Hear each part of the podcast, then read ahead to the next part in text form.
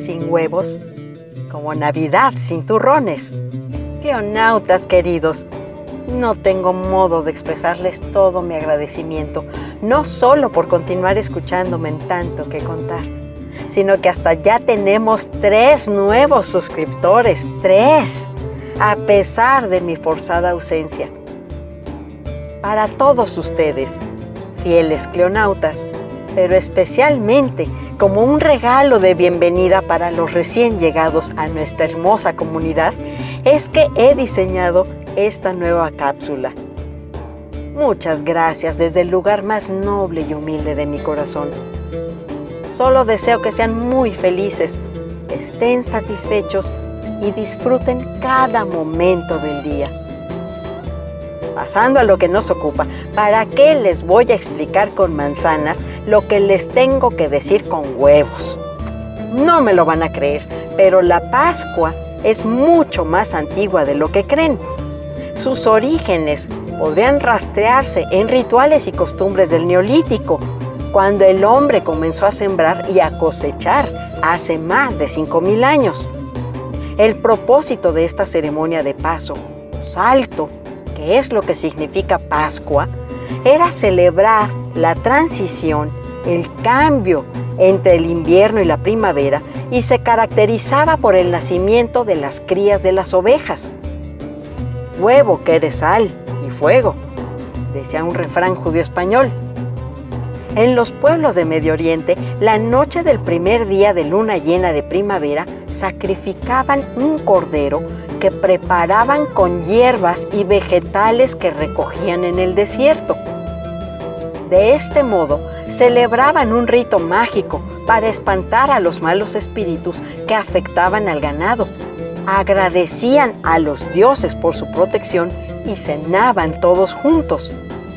Como pueden escuchar, la Pascua se fue fusionando con las celebraciones paganas de primavera, pero entre los judíos, con la salida de Egipto, y los católicos, con Jesucristo, se fue llenando de otros significados. Así tal cual, en la Pascua cristiana se conmemora el acontecimiento central de la iglesia. Con la persecución y muerte, Jesucristo se convirtió en el Cordero Pascual. Con su resurrección, el cristianismo ve cumplida la profecía bíblica de un Mesías que resucitaría de entre los muertos y daría vida eterna en el cielo a quienes creyeran en él. Este suceso, la resurrección de Jesucristo, sucede al final de la cuaresma, una temporada de 40 días de ayuno y reflexión que inicia el miércoles de ceniza y culmina con la Semana Santa y la conmemoración de los acontecimientos bíblicos que rodean la crucifixión y muerte de Jesús.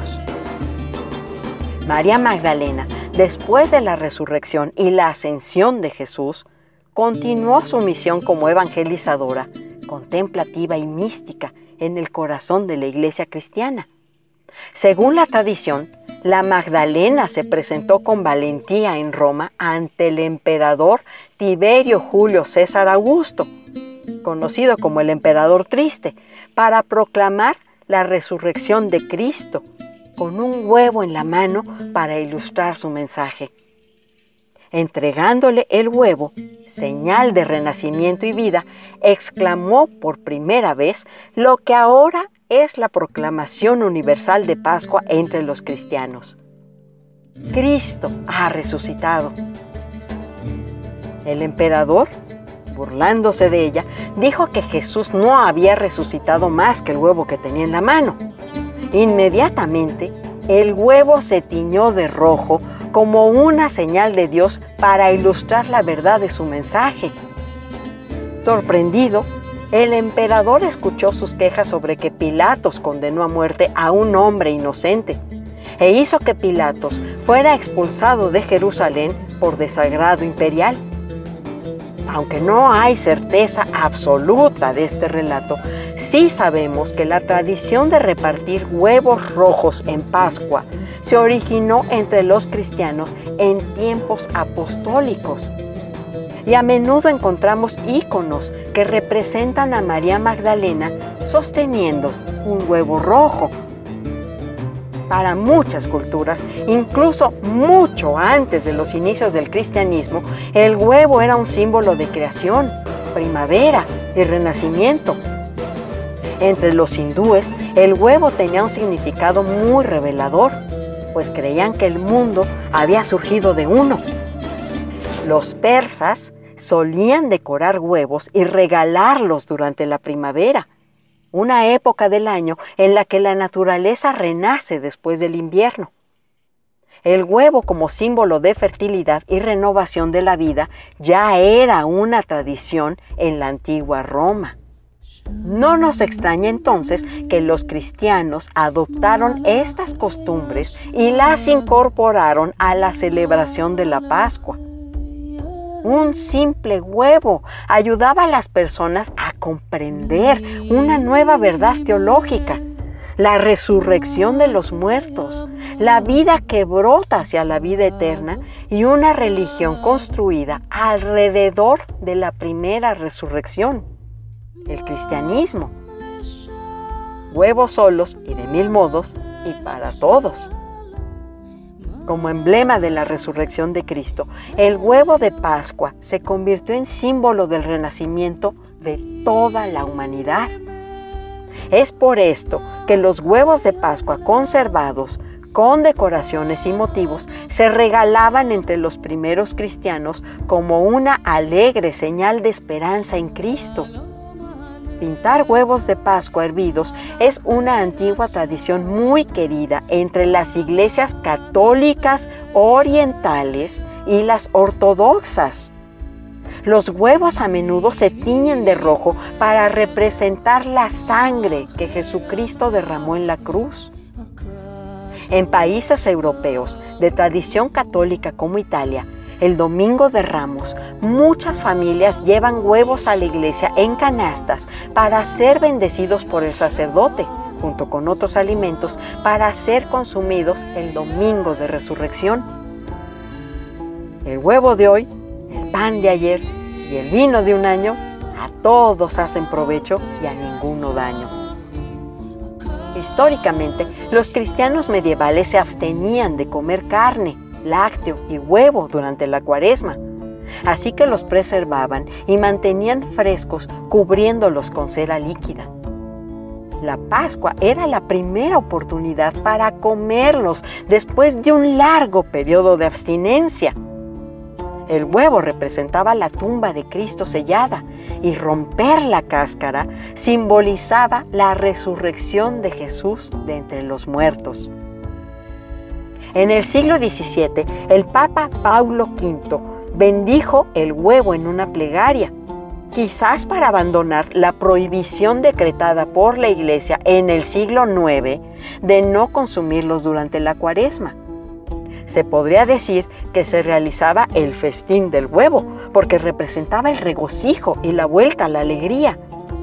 La costumbre de decorarlos con colores brillantes y diseños intrincados se remonta al siglo XIII en Europa del Este, donde la gente comenzó a pintarlos con tintes naturales e impresionantes diseños elaborados.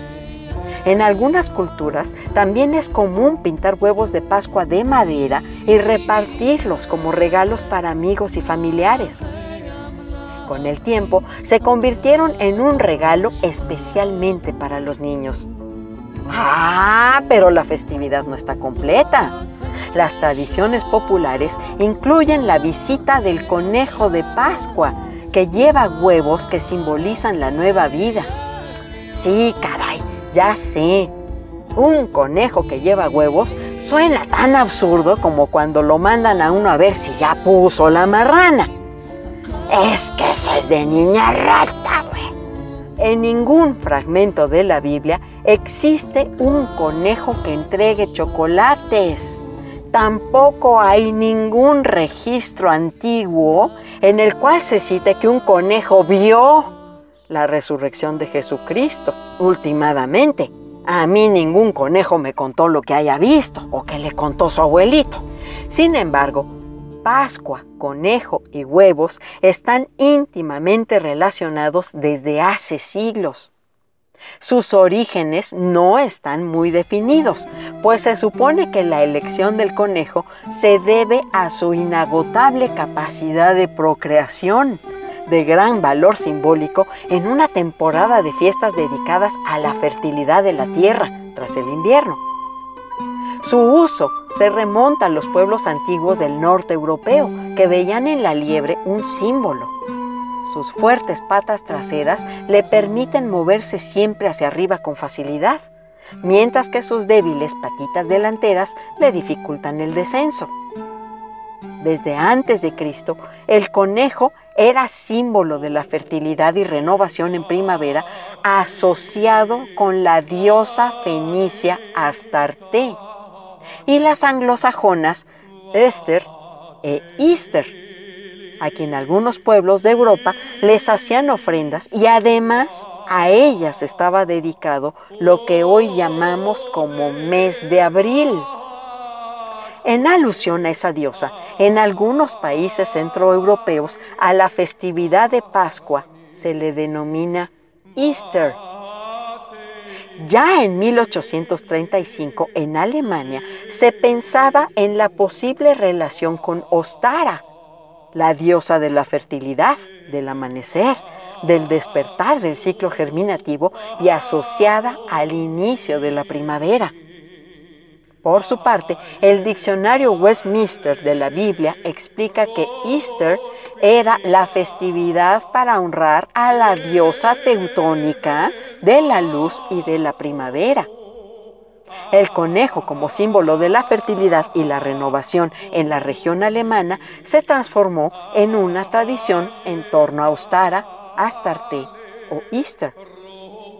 Dentro de esta tradición existía una leyenda alemana en la que una mujer pobre, incapaz de ofrecer dulces a sus hijos, escondió en el jardín huevos decorados por ella misma.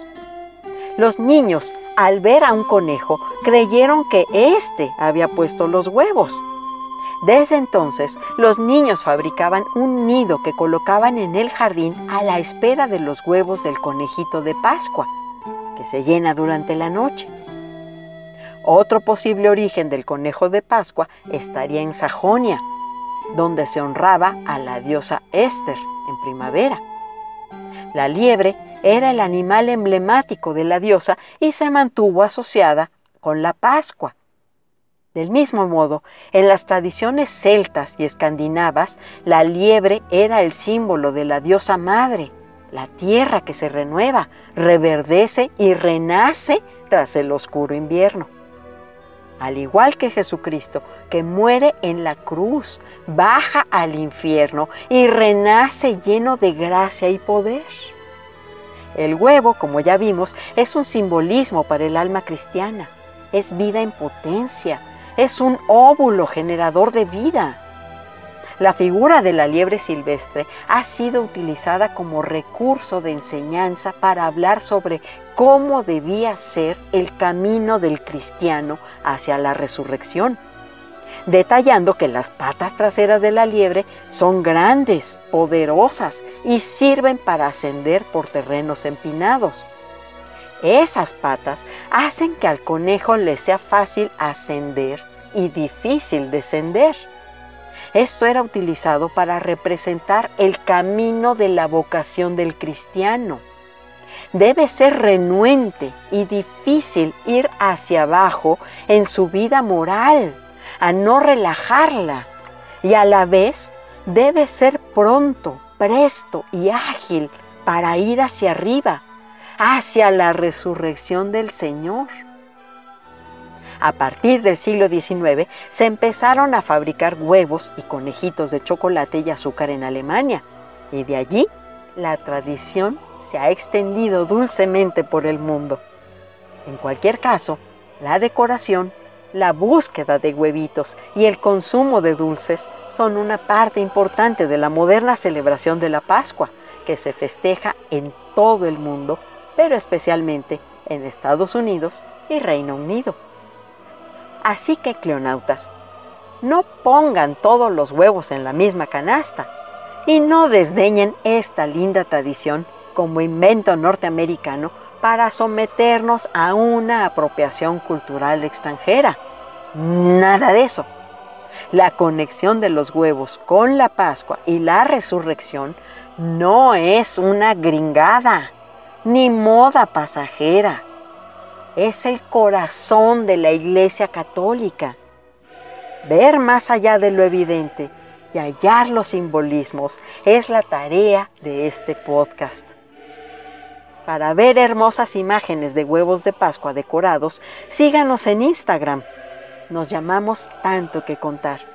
Y en Facebook todavía existimos como la historia por gusto. Cleonautas, ya lo saben. Por muy gallo que sea el gallo, la gallina es la de los huevos. Esta fue una producción en tortilla de tanto que contar. Soy la blanqueada voz de Nora Reyes Costilla y el huevo rojo de María Magdalena. A mi manera.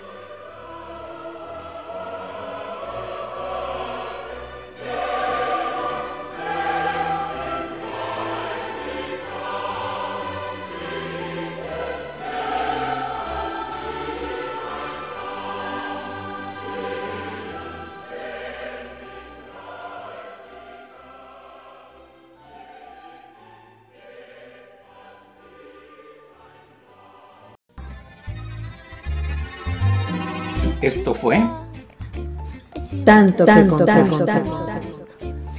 Un poco de música, refranes, historias, saber.